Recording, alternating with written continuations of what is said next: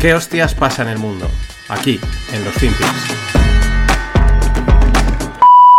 Crypto is the most important technology we have to update the financial system globally.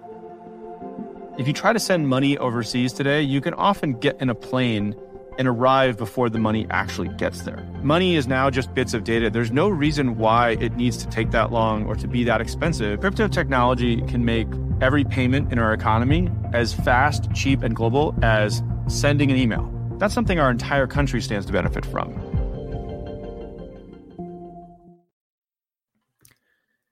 Aquí tenemos a Brian Armstrong, el CEO y el fundador de Coinbase.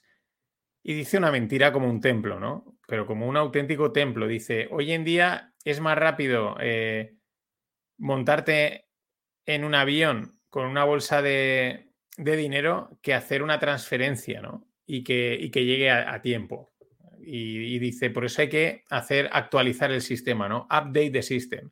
Es una mentira como un templo, porque hoy en día eh, pues puedes enviar dinero a cualquier lado sin utilizar cripto con tropecientas mil, con el Venmo, PayPal, Bizum, etcétera. O sea, y, y eso, y estamos utilizando las de pequeños pagos y las transferencias, un montón de transferencias hoy en día ya son inmediatas, ya, se envían en el mismo momento.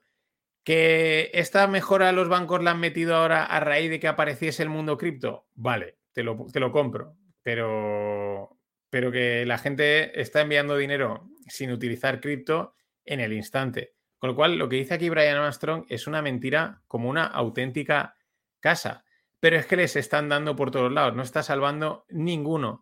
Eh, la SEC está yendo a por todos, está metiendo eh, demandas contra absolutamente todos, desde Binance, que no está regulado, está en el offshore de Hong Kong o de China o de donde quieras, hasta Coinbase, que está cotizando en bolsa y por lo tanto cumple todos nuestros estándares de regulación y de control enormes. Es brutal. Eh, de hecho, vamos, Coinbase ha sido digamos, desde diferentes estados al mismo tiempo. Aquí me salen 3, 6, 9 y 2, no, 9, 10 estados directamente eh, han, pues bueno, eh, han, han, demandado, ¿no? O están yendo contra Coinbase y, y, para decirles que, pues bueno, que paren, ¿no? Que tienen ahí, que hay que ver qué está pasando.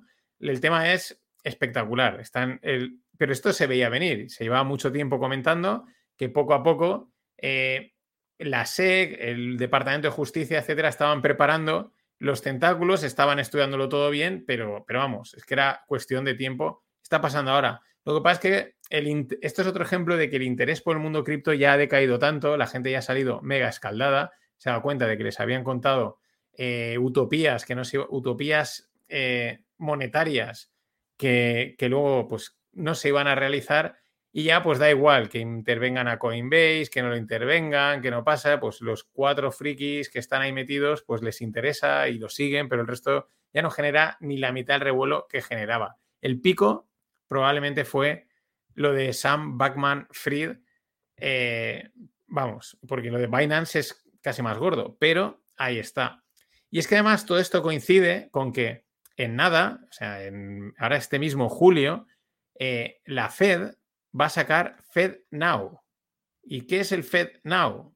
Pues mmm, no hace falta saber mucho inglés. Fed ahora, ¿vale? Lo traduzco. Es una infraestructura de pago instantáneo que ha desarrollado la Reserva Federal y que va a permitir a las instituciones de cualquier tamaño en Estados Unidos, ojo esto, de cualquier tamaño. Esto es importante porque tú para ser cliente de la Fed solo están permitidas una serie de instituciones grandes. JPM, Goldman Sachs, este tipo de bancos súper grandes, eh, son los que pueden eh, ser clientes de la Fed, depositar dinero, pedir dinero y luego ellos ya comercian o con otros bancos o con, los, o con las empresas o con los eh, particulares, ¿no? Pero aquí ya, sin embargo, el abanico lo han abierto. Every size institutions of every size across the US. O sea, cualquier institución financiera de cualquier tamaño en Estados Unidos va a poder utilizar Fed Now, que es proveer pagos instantáneos, seguros y eficientes. Mm, aquí es lo de siempre. Te saldrán los frikis, los. No, porque es que la libertad, el, el, soberano, el individuo soberano y bla, bla, bla, y esos rollos. Vale. pero la red de, distribución la tiene, digamos, la Fed. El poder político y mediático lo tiene y la gente conoce a la Fed. Entonces, mm, se van a fiar antes de la Fed de que cualquier cripto.com, exchange barra no sé qué. No hay, da igual, da igual que sea mejor, que sea peor, que te estén espiando o no. Al final, la comodidad y lo fácil manda. Y esto es muy significativo. Van a empezar a implantar el programa ahora en julio, de este mismo julio, e irán desarrollándolo.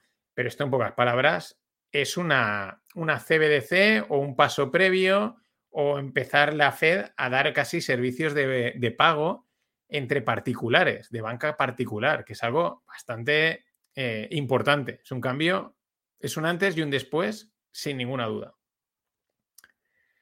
Pero vamos con nuestra amiga, porque claro, eh, si, esta, si las, esta finales de la semana de las de la semana pasada le metían el palo a, a Coinbase, en la anterior era Binance.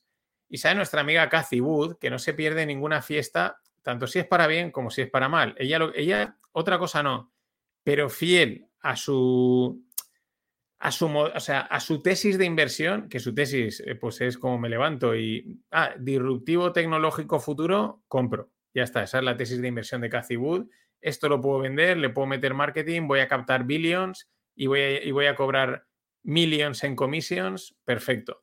Pero bueno, claro, ella es una inversora de Coinbase. Entonces, que dice que Cathy Wood cree que el ataque o los problemas legales que, va a tener Binance o está teniendo en Estados Unidos benefician a Coinbase, claro. Pues es que como ella es inversora, eh, ella todo beneficia a las empresas en las que está invertida. es el todo. O sea, pase lo que pase. Cualquier noticia, o sea, ahora cierran Tesla y ella diría, no, esto es bueno para Tesla. ¿Por qué? Pues porque ella está invertida y ella RQR, pero vamos, eso la verdad es que es loable porque pese a la que lleva en las espaldas, la tía no pierde el morro, sigue saliendo a hablar. Pues eso dice que al final van a eliminar, van a quitarle competencia a Coinbase y eso es mejor para, para ellos. Bueno, siempre que el mercado cripto siga existiendo al volumen que se esperaba que iba a existir. Tampoco te diría que no, que igual pues es una jugada americana de estas de decir, mira, vamos a atacaros a todos, vamos a atacar también a Coinbase, pero esto es para disimular. Luego, en realidad, lo que queremos es quitaros a competencia. Ojo, igual casi no está tirando mal, pero es que no, mm, no cuela. Así, así como veis en la foto, se ha quedado ya tan tranquila. Lo dice, se cruza de brazos y a funcionar. Pero es que lo que mola, lo que realmente mola, que es la magia y la salsa y de lo que van los mercados financieros, que es lo que yo creo que en la serie Billions, por lo menos en la primera temporada, en cierto momento refleja muy bien que aquí no hay, esto no es happy, esto es yo contra ti. Y si puedo quitarte a ti el dinero, te lo quito. Y si tú me lo puedes quitar a mí, me lo quitas, sobre todo en, en las grandes volúmenes. Y eh, pues mm, el que más corre, eh, quien no corre vuela, ¿no? Que se dice. ¿Por qué? Pues porque un día antes de que saliese la noticia de que iban a no intervenir, sino que estaban investigando, etcétera, a Coinbase, alguien, una, alguien o alguna institución o alguien compró, eh, vamos, 107 mil dólares en opciones put de Coinbase, ¿vale? A una semana. Que eh, pues estaban como a un 20% del precio y expiraban en cuatro días. Al día siguiente, la SEC, mm, digamos, eh, no, me sale la palabra interviene, pero demanda, perdón, a Coinbase y, claro, ¿qué hizo Coinbase? Pues caer en bolsa. ¿Cuánto se revalorizaron esas puts? 2.572%. Es decir, esos 107.000 dólares en puts se transformaron en 100, en, en millions, en millions, and millions, and millions que diría eh, Warren Buffett, que diría nuestro amigo Donald Trump. Pero es lo que dice aquí Unusual Wells, que es la cuenta que tuiteaba esta información. Siempre hay alguien que sabe algo. No, es que tengo un amigo de un amigo de un amigo que conoce a un amigo que le dijo que y, y a mí ya no me llega, él no tiene ningún problema, pero aquí alguien ha hecho una auténtica pasta con, eh, pues con estas jugarretas que se hacen, se, se han hecho, se hacen y se seguirán haciendo.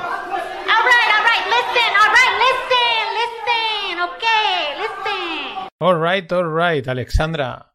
Ya sabéis que hay camisetas, voy sacando cada semana o cada dos semanas un nuevo diseño, muy sencillo, vais a nofinancieros.com, esta es la página, aquí donde pone shop, y aquí tenéis las camisetas, la de dedicada A mí me jodieron vivo, de Johnson de Renovables, Bismarck, Biffers, Bismarck or Cheat, Well I Cheat, Celirol y las básicas de no financieros. Los costes de envío están incluidos y nada, mmm, puedes esperarte porque voy a seguir sacando más en esta línea de margin call, de cositas de estas, de no financieros. Así que nada, continuamos.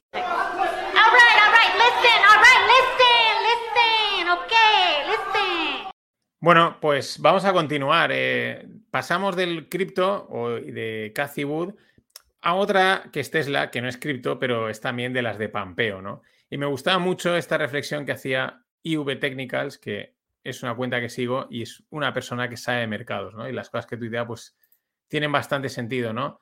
Y dice, y en realidad dice, Tesla ha ido a ningún sitio en 2,5 años, en, en la cotización hablamos, a ningún sitio. O sea, ha tenido una caída de un 73%, o sea, después de subir una barbaridad, luego ha caído un 73% y está en el mismo sitio prácticamente. O sea, ha hecho como un rango, pero enorme, ¿no? O sea, se ha movido de 120 a 400 y ahora está en 240 y pico, que es el mismo nivel al que estaba en, a principios de, de 2021. O sea, prácticamente lo único que has estado es sufriendo volatilidad, se está sufriendo la euforia de buah, buah, buah, lo ha acertado, esto espectacular, el bajonazo enorme, ahora otra vez es espectacular, pero en realidad has pagado, en pocas palabras, volatilidad para nada, ¿no? Es que eh, hay gente que ha hecho, dice, el año antes de todo esto, del, o sea, entre el 2020 y el 2021, prácticamente multiplicaron por 10 su valor. Eh, la compañía, lo que, lo que comenta IB Technicals, estaba de ahí coqueteando con los, con los trillones de, capital, de capitalización. Y, y, y, la pregunta es, has multiplicado por 10, esto está yendo a trillones, lo que decíamos muchos. Mm, ¿Dónde crees que va a llegar? Es verdad que aún luego la burbuja sigue, ¿no? Porque se llega a ir a 400, pero es que ahora te has comido toda la caída, ahora estás recuperando, pero hay muchos que aún estarán cruzando los dedos y con la esperanza de que ojalá subra, eh, vuelva a duplicar el precio para llegar a la zona donde mucha gente pues, los engancharon sin ninguna duda, ¿no? Y, es, interesante, es interesante esta reflexión de subir, ir, subir, bajar con unas vaivenes enormes para al final quedarte en, ningún sitio, ¿no? Y, otra, y por último, que me estaba, y no, por penúltimo, ¿no? Dice, este tipo de, de conceptos de riesgo-rentabilidad, porque claro, tú ya has ganado un 10%, ¿dónde vas a ir? ¿Qué vas a hacer? Pues oye, salte, eh, ponlo a resguardo, ya has ganado bastante dinero, no intentes ganar muchísimo más, porque es que es muy difícil, ¿no? Pero es lo que dice, dice, es que este tipo de cosas de relación riesgo-beneficio no solo es una cuestión de trading, es que, de trading, es que se ve en los negocios reales y en cualquier, en muchas situaciones, ¿no? De que falta siempre ese punto que comentamos la semana pasada con Ismael Clemente, del sentido común, ¿no? De ahí un punto en el que, oye, lo has acertado, te lo has llevado para adelante, perfecto. Vuelve al sentido común y espera, yo ya he tenido la mía, haz caja y a disfrutar, ¿no? Pero mm, no, el ser humano es así. Y decía que cómo estará el mercado, cómo debe de estar el mercado de complicado, aunque mm, está recuperando mucho, ya ha recuperado más del 50% de la caída, pero cómo debe estar el mercado para que Stanley Druckenmiller diga que él puede, que él puede eh, tener o mantener Nvidia en su cartera por años. Stanley Druckenmiller, que no suele dar eh, nombres de empresas que invierta y, que en una empresa que está sufriendo un burbujón como el de Tesla, porque es ese mismo patrón, y él diga que él puede mantener Nvidia por años. Aquí hay dos cosas.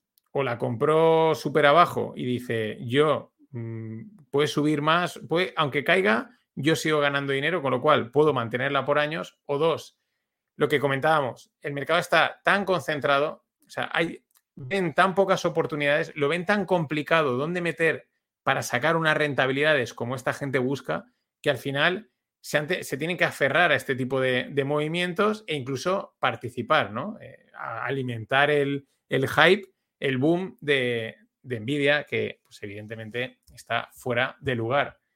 Pero estas son, así son las cosas. Así, las, así, así os las he contado que decía, que decía Buruaga.